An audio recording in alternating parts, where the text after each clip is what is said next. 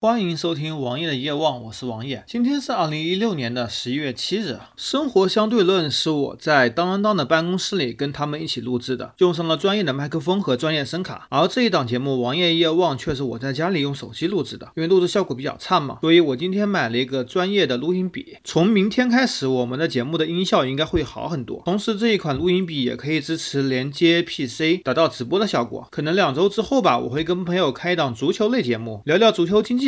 也欢迎大家收看。下面还是开始今天的节目。今天我们主要关注雾霾。最近雾霾又在北方地区蔓延开来，北京机场都已经出现了飞机停飞的状况。作为一个小老百姓，我们无法控制企业排放有毒有害气体，也无法控制大气中有害气体的扩散，所以我们只能通过其他方法来保护自己，比如说口罩和净化器。从昨天开始，我家的两台空气净化器都已经开始全天候运行，两台 CADR 超过三百的空气净化器还是足够净化。我这个室内面积八十几个平方的房子的，这几年有几款小家电产品逐渐流行起来，包括空气净化器、包括净水器和包括洗碗机，都是很有必要买的。尤其是空气净化器是非常必要买的，因为我们大多数时间还是生活在室内，尤其是睡觉时间，如果你在不知不觉中吸入了大量的 PM 二点五颗粒，这将会对身体产生极大的影响，而且这是不可逆的。特别是我这种对空气极为敏感的身体，每当我闻到香烟味，我就会开始头痛。当雾霾超过一定水平，头也开始会发晕，也会产生偏头痛等现象，所以空气净化器对我来说是必不可少的。由于我家的厨房很小，当时没有为洗碗机留下了位置，现在非常的后悔。想买洗碗机也不知道往哪里放，净水器也在静观，什么时候买比较合适？也在选择一款比较合适的净水器，可能今年双十一就会入手。也咨询了我一个在沁园工作的朋友，推荐了几款。